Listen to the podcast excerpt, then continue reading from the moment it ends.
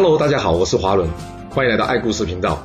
我将古文历史转换成白话故事，希望能让大家呢更容易去了解前人的经验以及智慧。那让我们一起来听故事吧。上次我们说到，这吕不韦为了坐稳他位置，决定要率领秦军出征啊。那还要攻打谁呢？这吕不韦不但想要战功啊，而且还想要封地啊。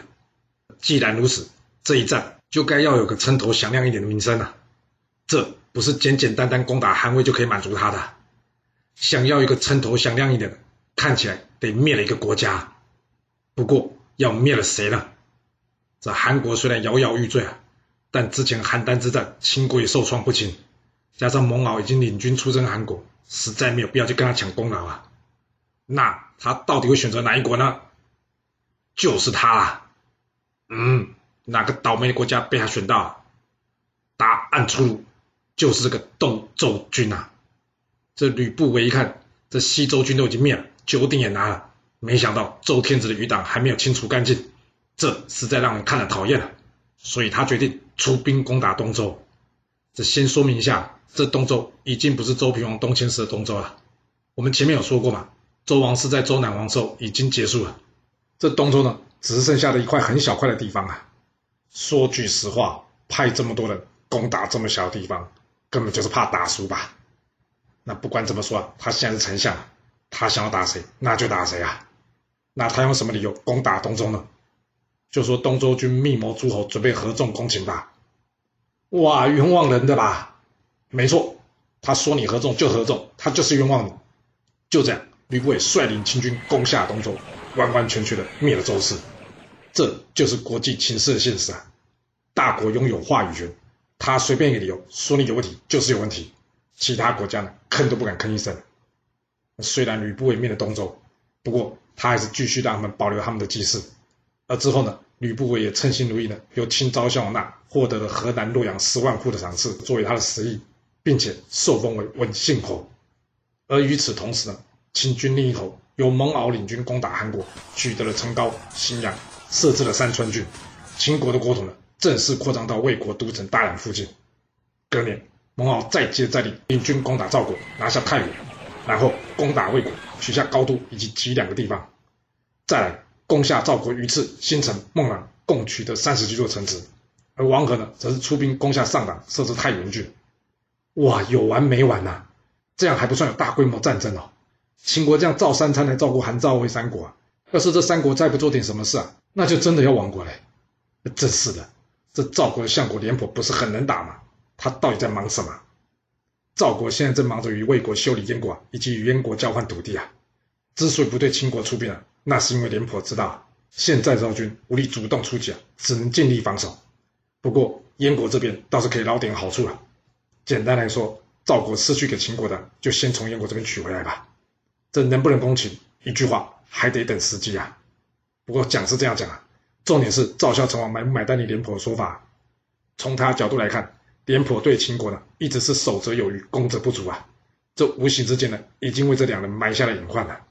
不过这是以后的事了，以后再说吧。既然赵国不行与秦国一战，那韩国呢？嗯，还是算了，我们跳过韩国，不要为难他了，直接看看魏国啊。这魏国死了大将靳比，而信陵君又躲在赵国没有回来。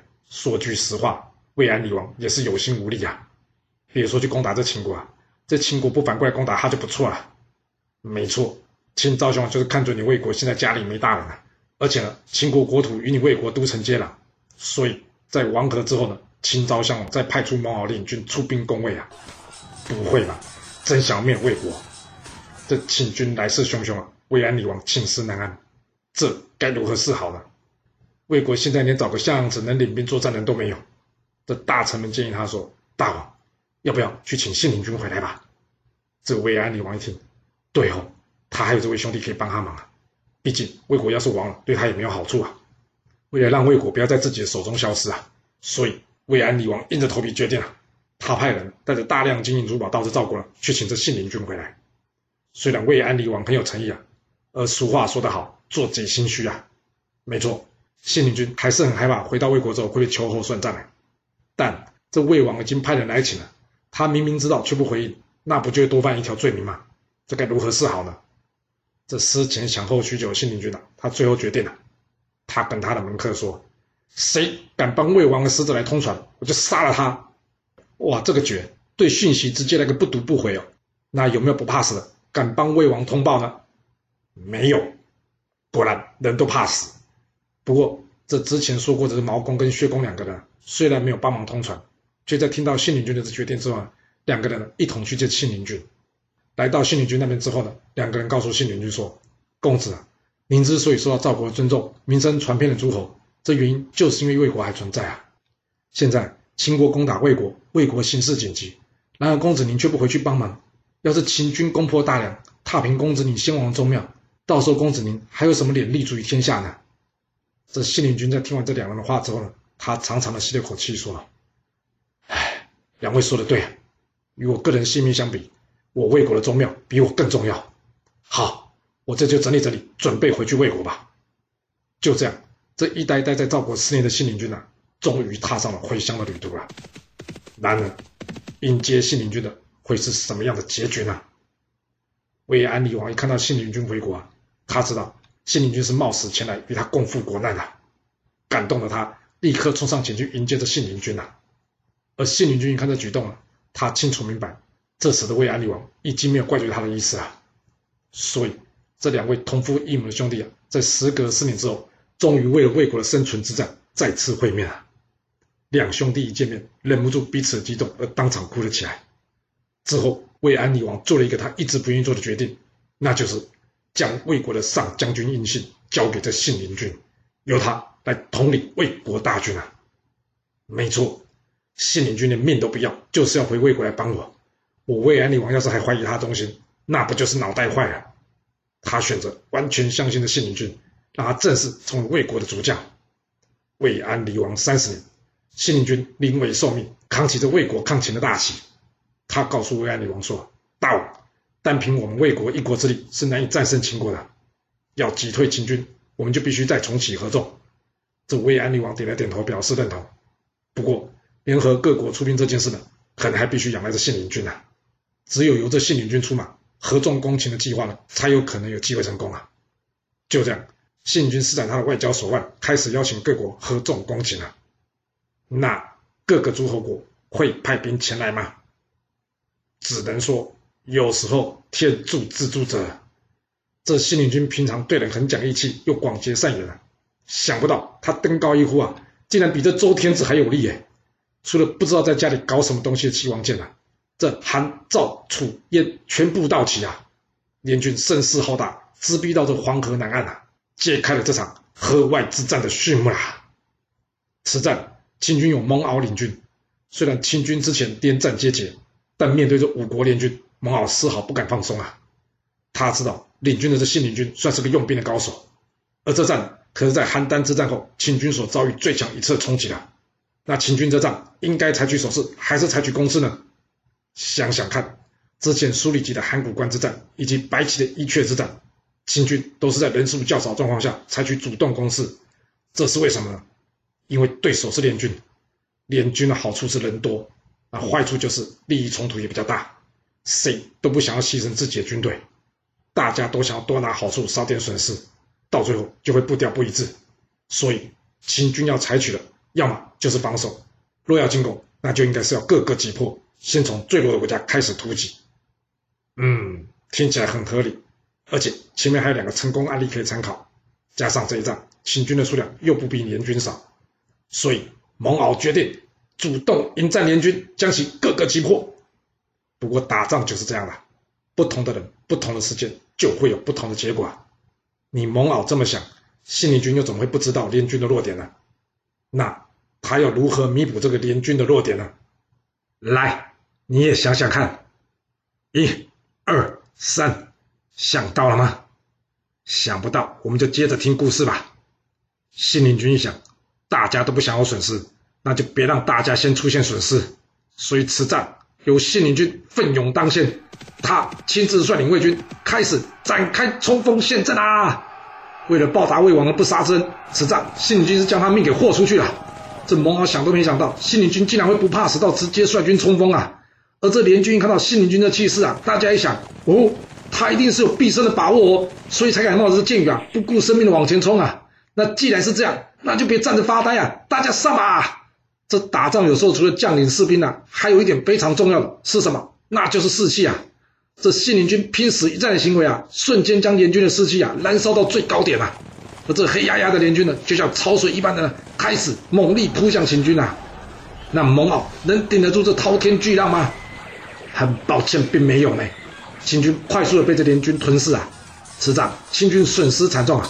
蒙骜只能率领军队呢退回在函谷关，然后借着函谷关的地理优势呢死守关口。之后在激战数个月之后呢，好不容易成功阻挡下联军的攻势啊！这信陵军一看久战不利联军啊，所以呢他见好就收，率领联军凯旋归国啊！这一战除了是战国末期各国合纵抗秦的代表作之外，更将信陵君魏无忌的大名呢传遍了天下，这各国诸侯的门客呢纷纷向信陵君献上兵法，交换意见啊。而这信陵君呢，只是把这些收到的兵书啊重新整理，最后铸成了这部名著《魏公子兵法》。从长平之战死伤惨重，再到邯郸之战遭到联军反扑，现在河外之战，秦国又惨遭大败，这对刚上任的秦庄襄王来说，真是个巨大打击啊！生气了他。准备要杀了魏国留在秦国当人质的这个魏国太子太子真啊，来泄愤。但大臣们都劝秦庄襄王说：“大王千万不可以啊，这样不是等于逼魏国再次召集联军与我秦国拼命吗？”这秦庄襄王一听，他说：“那可以把他关起来吧，就算给魏国一个教训吧。”这大臣们又说了：“大王，与其囚禁这太子真，还不如对太子真好一点。这样山东各国就有可能会对魏国产生怀疑，就不容易再次形成列国合纵攻秦的局面了。”真的是这样吗？有可能。秦庄襄王没想到，才上任不过三年，他呢就要面临到面对现实、向诸侯低头的局面了。他心想：不会吧？秦国的国力难道已经由盛转衰了吗？不过别担心，这件事并不用你秦庄襄王去烦恼，因为就在蒙骜兵败的隔年，这在位才三年的秦庄襄王，或者是有人称他为秦襄王的子楚啊，因病过世。享年三十五岁，哇，有没有那么巧？秦孝文王只在位一年，而秦庄襄王也只在位三年，大家的命都这么短了。哦，怪不得会有人怀疑，这其中有可能是吕不韦这边动手脚。因为啊，遇到一次叫做巧合，遇到两次叫做难得，还真的给你遇到三次，那不是神明显灵，就是其中有鬼啊。虽然这次只有两次啊，但已经是很难发生的事啊。不过怀疑归怀疑。历史没写，我们也没办法证明，所以这件事呢，只好让它尘归尘，土归土，剩下的就你自己去想好了。这秦庄襄王病逝之后呢，这秦国的大位正式传到了他十三岁的儿子嬴政的手中。这小小年纪的嬴政，他将如何面对这个局势呢？别以为当上了大王就可以为所欲为啊！这大臣夺权诛杀大王的，可不是只有在春秋的历史上才会上演啊！所以。这才刚刚回到秦国四年，根基未深，年纪又小嬴政啊，当然是延续他父亲原先的措施，继续重用这吕不韦为相，以及蒙骜、黄河、标公等为将。同时，他还仿效齐桓公啊，尊称这吕不韦为仲父。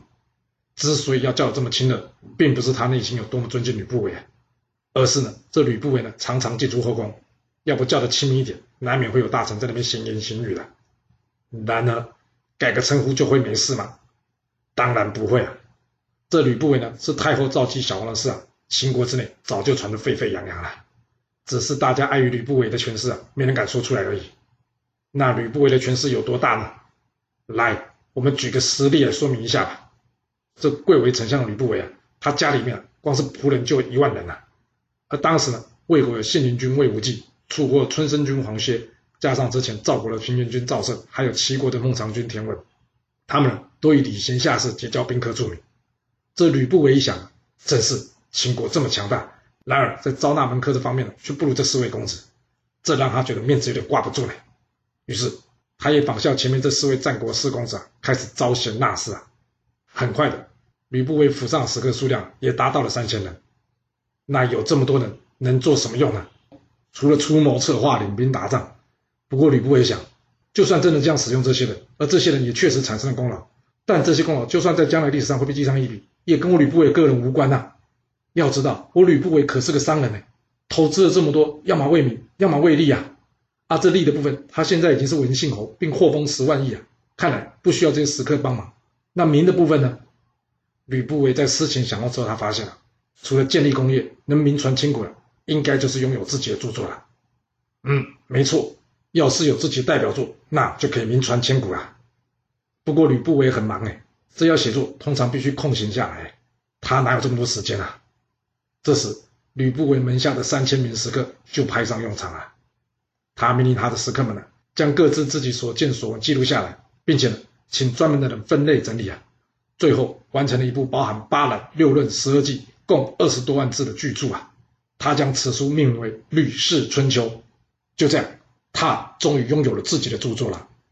诶，应该说只是拥有著作权吧，这著作又不是他完成的。但不管怎么说，总是以他的名字冠名发行啊。那这样就算完成了吗？还不够啊！像这样偷偷摸摸的写书，恐怕是没有人会知道了。就算将来这书有名，八成也是在他死掉之后啊。为了避免这种问题，于是呢，这拥有商业专长吕不韦他决定了，他要将这本巨著呢，好好的行销一下。那该怎么行销呢？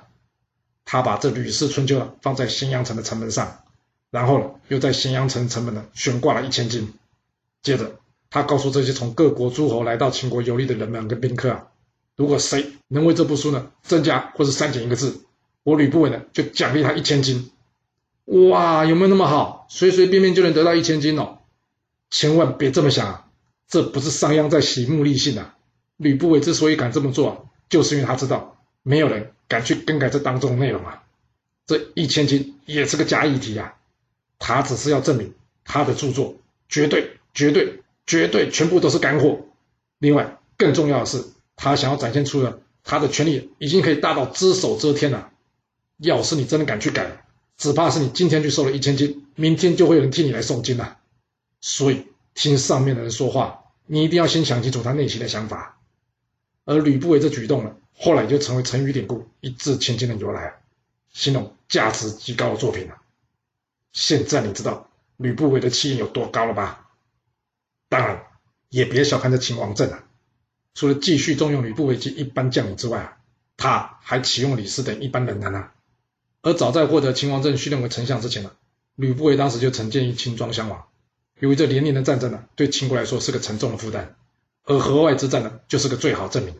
所以他建议呢，秦国应该要好好的休养生息，等蓄积好实力之后呢，再重新出发。嗯，真厉害，把打败仗原因呢，归咎到之前国力耗损太大。虽然这也是实情了，不过吕不韦的重点呢，应该是要他自己派出蒙敖战败来找台阶下。